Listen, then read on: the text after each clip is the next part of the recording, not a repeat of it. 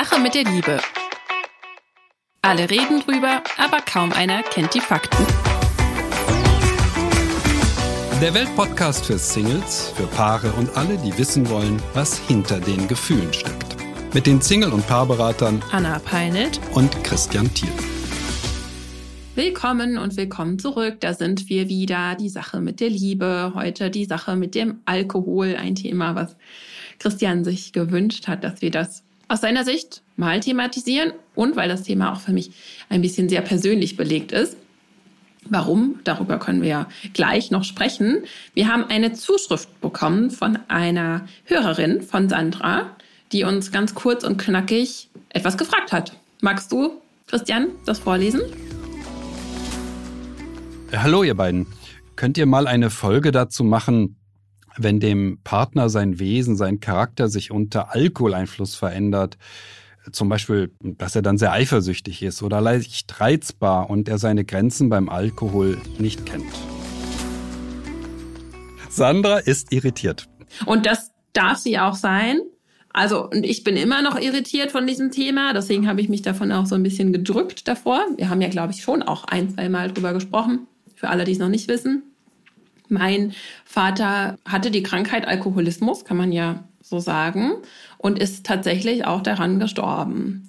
Und deswegen ist es für mich eine sehr ernsthafte Sache, eine sehr emotionale Sache. Und ähm, das dazu kommt, wir haben ja letzte Woche, letzte Folge auch über, was ist eigentlich Liebe? Und ich habe gesagt, es ist auch ein Stück weit Konditionierung gesprochen. Und was passiert ist, ich habe mich nicht nur, also, aber ich habe mich einmal in einer Beziehung auch mit einem Alkoholiker wiedergefunden. Und der war zwar nicht aggressiv oder eifersüchtig, aber der hat sein Leben nicht auf die Reihe bekommen aufgrund des Alkohols. Und das war nicht einfach, denn gerade wenn man jung ist, dann würde ich behaupten, merkt man das auch gar nicht so diese Wichtigkeit, die Alkohol im Leben eines anderen Menschen hat. Denn das ist ja total cool. Wenn wir jung sind, dann gehen wir alle gern feiern und dann wird eher, und das ist aber, glaube ich, auch, ich weiß nicht, wie das so in deiner Altersklasse ist, aber in meiner auf jeden Fall auch noch, warum trinkst du nichts? Ähm, und so, das ist ja eine ganz, eine Frage, die, die häufiger vorkommt als, äh, wieso trinkst du?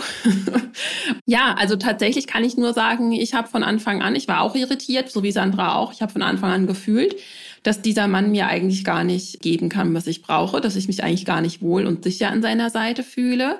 Aber weil das einfach eine, wenn man bestimmte Konditionierung mitbringt, nicht so einfach ist. Und ich bin heilfroh, dass ich die Biege gemacht habe, denn ich will mir wirklich, also mir wird ganz anders bei der Vorstellung, ich hätte jetzt mit diesem Mann ein Kind oder wäre mit ihm zusammengeblieben. Aber was ganz, ganz wichtig ist, und das ist jetzt auch für Sandra ähm, wichtig, ich hatte auch an dieser Verbindung meinen Anteil, denn andere lassen sich nicht auf Menschen ein, die offensichtlich oder also die haben einfach da eine andere Antenne für, wenn ein Mensch äh, viel trinkt und wenn er dann vor allem noch Verhaltensweisen an den Tag legt, mit denen wir uns nicht wohlfühlen. Aber jetzt bin ich erstmal gespannt, was Christian dazu zu sagen hat, denn das hatte ja auch ein Anliegen, dass wir das Thema mal besprechen. Ich bin persönlich überhaupt und gar nicht betroffen. Das muss ich erst mal sagen. Anders als du. Ich bin allerdings unglaublich oft zutiefst betroffen von diesem Thema in der Beratung, weil es so häufig ist. Wir müssen davon ausgehen, dass etwa, naja, circa zehn Prozent der Menschen der Alkoholkonsum entgleitet. Das ist die häufigste psychische Probleme in unserer Kultur. Und das führt dazu, naja, wenn wir davon ausgehen, in der Vergangenheit auf ein alkoholabhängiges Elternteil kamen vielleicht äh, zwei Kinder, dass etwa 20 Prozent der Menschen in ihrem Elternhaus damit Kontakt hatten. In irgendeiner Form. Und das merkt man und äh, die vielleicht dramatischste Geschichte, die man sich wirklich vorstellen muss, ja, du hast das gerade gesagt, mit Kind haben mit so einem Mann. Ich habe so eine Frau mal in Beratung gehabt, der Mann war auch da. Und äh, dieser Mann war ähm, beim Runtergehen ähm, zur U-Bahn mit seinem Kind an der Hand, ne, Kind drei, vier Jahre alt, die U-Bahn-Treppe hinuntergestürzt und lag blutend unten und das Kind stand da. Und warum ist er gestürzt? Na ja, klar. Er hatte Alkohol getrunken, er war schwer alkoholisiert. Das ist ein Erlebnis, das ist so traumatisch. Die Frau war nicht dabei, die hat es dann nur gehört, aber diese Frau hat diesem Mann nie wieder vertrauen können. Das muss man sich klar machen. Alkohol ist eine wirklich schreckliche Erkrankung, Alkoholismus, die auch immer mehr zunimmt und immer mehr zunimmt. Das Trinken wird immer mehr und immer mehr. Und fast alle sterben daran, in irgendeiner Form. Es ist unheimlich schwer zu vertrauen in so einer Partnerschaft. Und das spüre ich hier in dieser Frage ein bisschen mit. Wie soll ich diesem Mann vertrauen, wenn er so komisch wird, wenn er trinkt? Ja, wenn er so komisch wird, wenn er trinkt. Ich weiß nicht, ob er komisch wird. Der ist so. Denn unter Alkohol kommt nicht ein komplett anderer Mensch hervor, sondern da kommen Dinge hervor, die er sonst vielleicht unterdrückt und äh, im Zaume halten kann. Alkohol enthemmt ja und da kommt nichts völlig Fremdes raus, sondern da kommt ein Teil von ihm raus. Er ist ein eifersüchtiger Mensch, er ist leicht reizbar. Das wird auch rauskommen, wenn ihr Kinder habt. Ja? Dann wird er leicht reizbar sein und ausrasten. Das wäre meine Vermutung, wir wissen ja jetzt hier wenig. Wir wissen nicht das Alter, äh, wir wissen nicht, ob hier Kinder sind oder ob über Kinder nachgedacht wird. Aber diese Verlässlichkeit ist tatsächlich der, einer der entscheidenden Punkte, den du auch benannt hast. Ne? Die Verlässlichkeit des Partners ist bei Alkohol leider so gering. Und das reduziert äh, den Respekt und reduziert ihn über die Jahre so stark, dass äh, die meisten Beziehungen dann eben auseinandergehen. Ja, das hält man eben nicht dauerhaft aus. Ja, und es muss auch in diesem, wie du es gerade genannt hast, in diesem Beispiel gar nicht so offensichtlich traumatisch sein, dass, dass er ne, stolpert, blutet und man nebendran steht, ob als Partner oder als Kind. Aber dieses aus eigener Erfahrung, dieses, diese Unberechenbarkeit, was Emotionen betrifft. Aber selbst wenn, selbst wenn, es gibt auch Menschen, die verhalten sich ruhig oder ausgelassen unter Alkohol. Aber diese Veränderung dieses Bewusstseinszustands und das gerade als Kind kann man das ja gar nicht nachvollziehen, verstehen, dass irgendwie der Papa oder die Mama ganz irgendwie, irgend, man spürt ja doch, das ist nicht normal und es ist unberechenbar. Und das macht ganz viel mit, mit dem Vertrauen auch später in Partnerschaften, in was auch immer und äh, in das Leben generell. Ich würde sagen, ihr Gefühlsleben ähm, gibt ihr hier, äh, das ist schön. Sie kann sich offensichtlich darauf verlassen, dass sie, dass ihr angezeigt wird, wenn was nicht stimmt. Ich würde sagen, wir sind ja sonst, oder ich bin ja vor allem immer sehr optimistisch und sage, man kann auch aus allem, fast allem was machen. Und auch hier, man kann daraus was machen. Aber es ist sehr schwer, mit einem Alkoholiker eine Beziehung zu führen. Denn solange er trinkt, ist man automatisch auch co-abhängig. Und das sind beides ungesunde Zustände. Also das treffen zwei ungesunde Menschen aufeinander, da kann keine gesunde Beziehung dabei rauskommen, wie auch immer sich dieser Mensch unter Alkoholeinfluss verhält und was er für Qualitäten hat. Und deswegen muss derjenige, der trinkt, in Verantwortung gehen. Und dazu muss die Partnerin klare Grenzen aufzeigen. Und das geht vor allem, indem sie ihren eigenen Wert wirklich erkennt indem sie sich von Schuld und von Scham frei macht, weil das ist ja immer auch so ein Trigger-Ding. Man kann nicht, ne, weil man denkt, das ist peinlich oder das ist auch einfach, da wird ganz viel, ganz viel angesprochen und dann eben sich mit diesem neuen Selbstbewusstsein auch, ja, anders ihm gegenüber positioniert, Forderungen stellt. Zum Beispiel, ich möchte nicht mehr, dass du trinkst. Und wenn diese nicht eingehalten werden, dann weiß sie, weil sie ja ein neues Selbstbewusstsein hat, auch, dass sie diese Konsequenzen zieht. Wenn sie diese Person, also ihren Partner in dem Fall, nach ihrer eigenen Transformation dann überhaupt noch zum Partner haben möchte. Und auch da als als ne, als positiver Outlook. Also mein mein Mann äh, ist ist und war kein Alkoholiker, aber weil ich sehr sensibilisiert war durch dieses Thema, war dieses viele auf Partys trinken und so weiter, weil wir uns ja auch noch recht jung kennengelernt haben. Da habe ich nach, dem, nach der Erfahrung mit dem Freund davor gesagt, wenn, wenn du mit mir zusammen sein willst, dann geht das in der Beziehung mit mir nicht. Und das hat auch geklappt. Aber das lag daran, weil ich auch wirklich klar war und wusste, wenn er das nicht möchte, wenn das zu ihm nicht passt und er sich da freiwillig nicht für committen kann, dann ziehe ich auch weiter. Und ich würde da deshalb von, von Anfang an ganz genau hinschauen. Und sobald da äh, sich ein gewisses Verhalten zeigt, mit dem ich mich nicht gut fühle, jetzt im Fall von Alkohol, aber auch mit anderem, das Gespräch suchen und mir vor Augen halten, wie ich mich in der Beziehung fühlen will und schauen, ob der andere drauf eingeht oder nicht. Sonst ist das einfach kein Match. Denn ich bin, und das ist wirklich ähm, insbesondere in, in, in, mit den Frauen, mit denen ich arbeite, oft nicht vorhanden, dieses Gefühl von, ja, ich bin, ich bin ein Goldstück und ich verdiene nichts anderes, als auch so behandelt zu werden. Und das sage ich auch meinen Klientinnen dann immer wieder, die sich dann auf diese besser als nichts Beziehungen in aller Art einlassen und ne, mit einem Alkoholiker, das ist eine besser als nichts Beziehung. Ähm, und da braucht es wirklich Ehrlichkeit, zu sich selbst hinzuschauen. Und da kriege ich oft zu hören, ja, stimmt, Aber mir hat halt früher auch mal jemand gesagt, ähm, sei froh, wenn du überhaupt jemanden abkriegst oder was abkriegst. Und ich habe die Erfahrung im Elternhaus auch schon gemacht. Und da gilt es wirklich hinzuschauen. Und deshalb befreit euch, also guckt hin, euren eigenen Wert zu stärken und euer, euch von Schuld und Scham ähm, zu befreien, denn das ist ein ganz großer Fluch, der auf der, auf dieser, auf diesem Alkoholismus-Konstellation ähm, liegt. Ja. Nun sind wir schon fast davon ausgegangen, dass er in diese Richtung tendiert. Sie sagt es ja nicht ganz klar. Sie hat nur das Gefühl, er hat es nicht äh, unter Kontrolle, er kennt seine Grenzen nicht, er verändert sich so stark und ich kann ihr nur raten, das sehr, sehr ernst zu nehmen, ja wirklich sehr ernst zu nehmen. Kann ich damit leben? Will ich damit leben? Und du hast es ja benannt, wir müssen Ultimaten setzen oder wir müssen klare Grenzen setzen und sagen, pass mal auf, das geht mit mir nicht.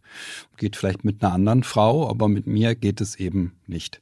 Funktioniert nicht. Und das darf sie. Und sie darf weiterziehen, wie du es ja, ja ausgedrückt hast. Das muss sie äh, sogar immer, für sich, ja. Hm, das darf sie, das ist erlaubt. Man unterscheidet beim Alkohol in zwei grundsätzliche Varianten des Trinkens und manchmal unterscheidet man sogar ganze Länder nach diesem Kriterium und man unterscheidet es in äh, die Personen oder die Länder, in denen man trinkt. Ja, da sagt man dann, das Land heißt Italien und da trinkt man. Dann gibt es die Länder, wo man sich betrinkt. Äh, das Land heißt dann Irland. Das ist jetzt ein Stereotyp, aber das gehört stärker zur irischen Kultur als zur italienischen, das Betrinken. Und so ist es auch beim Konsum selber. Es gibt Menschen, die trinken gerne mal ein bisschen was. Und es gibt Menschen, die betrinken sich unheimlich gerne und feiern. Und also es muss immer bis weit über das äh, hinaus sein, dass man noch äh, einfach, ja, nach ein paar Bier oder ein paar Wein ähm, äh, ganz lustig ist und äh, das meiste kann und das meiste erinnert. Viele Menschen müssen zwingend betrunken sein, weil sie nur dann das Gefühl von Leichtigkeit haben, von jetzt lebe ich richtig. Das war auch schon mal in Griechenland so. Also seit es Alkohol gibt, gibt es dieses Thema und gibt es das als äh, Phänomen das äh, sich B-Trinken und damit äh, mit dem B-Trinken einen Gegenpol zu setzen gegen die Starrheit der Kultur, gegen äh, die Starrheit des Alltags. Nur wenn ich betrunken bin, fühle ich mich lebendig. Das geht ja damit einher. Und das muss man sich auch fragen, ob das wirklich ein tolles Weltbild ist. Dass wir nur wenn wir uns B trinken oder ich könnte jetzt auch sagen, B kiffen, ja, das haben wir ja auch oder was auch immer oder Kokain, äh, dass nur dann fühle ich mich wirklich wohl, dann bin ich richtig richtig Mensch. Das ist was sehr, für mich als Berater, was unglaublich bedrückendes, wenn ich das in der Beratung erlebe. ich denke, meine Güte, was ist das für ein Leben, dass man, dass man das braucht? Das wäre ja auch die Frage. Das kann schon beim Feierabendbier anfangen. Ne? Also da habe ich auch absolut nichts gegen, aber diese, diese Tendenz, die verstärkt sich ja eher. Erst brauche ich eins, dann zwei, dann drei, um runterzukommen, anstatt mich auf die Begegnung mit meiner Partnerin zu freuen oder was auch immer. Also es ist auch schon echt, wie du sagst, ein Indikator.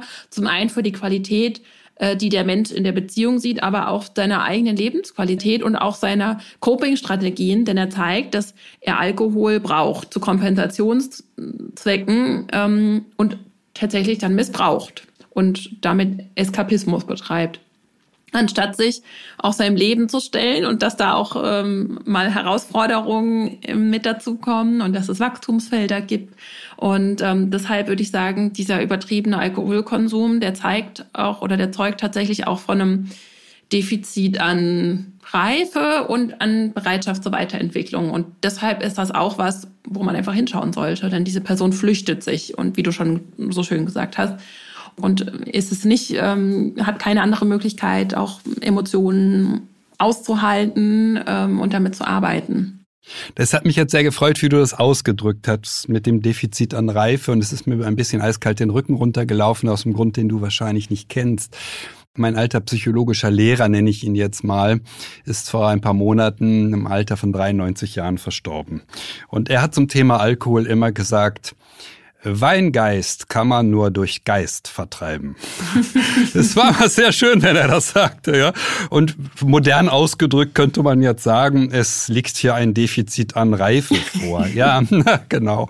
Er sagte immer, Weingeist kann man nur durch Geist vertreiben. Es war sehr emotional, gerade für mich, als ich davon erfuhr, dass er gestorben ist. Ähm, da ist es mir gar nicht gut gegangen. Ein ganz großes Vorbild von mir und er hat mich sehr, sehr, sehr geprägt äh, durch viele, viele Jahre, die ich an seinem Institut mitgearbeitet habe. Alkohol ist ein großes Thema und ähm, ist tatsächlich eine große Gefahr für Partnerschaften, zeigt auf Defizite auch in der Persönlichkeit. Das sehe ich auf jeden Fall so. Die Menschen, die ich sehe, zu Gesicht bekomme in der Beratung, die ein Drogenproblem im weitesten Sinne haben, versuchen damit etwas, man nennt es auch Selbstmedikation. Ja, es ist wie, als wenn ich ein Medikament nehme, dann geht es mir besser. Und sie versuchen Lücken zu füllen, die sie haben. Ja, Lücken im Charakter. Oder im, im Toolset sage ich jetzt mal, ne? weil den Charakter das ist modern. ja, der Charakter, ich, ich tue mir schwer, Charakter anzuzweifeln, aber ne, also es ist auf jeden Fall eine nicht erlernte oder eine übernommene Coping-Strategie und ähm, die darf geändert werden. Okay, so viel zum Thema Alkohol. Haben wir gut hingekriegt. Ähm, ja. Du wolltest nicht so gerne, ich kann es verstehen. Du bist da emotional ganz, ganz anders betroffen als ich. Ich äh, bin so abstrakter. Sicherlich geht mir das auch nah, wenn ich das in der Beratung wieder und wieder und immer wieder höre.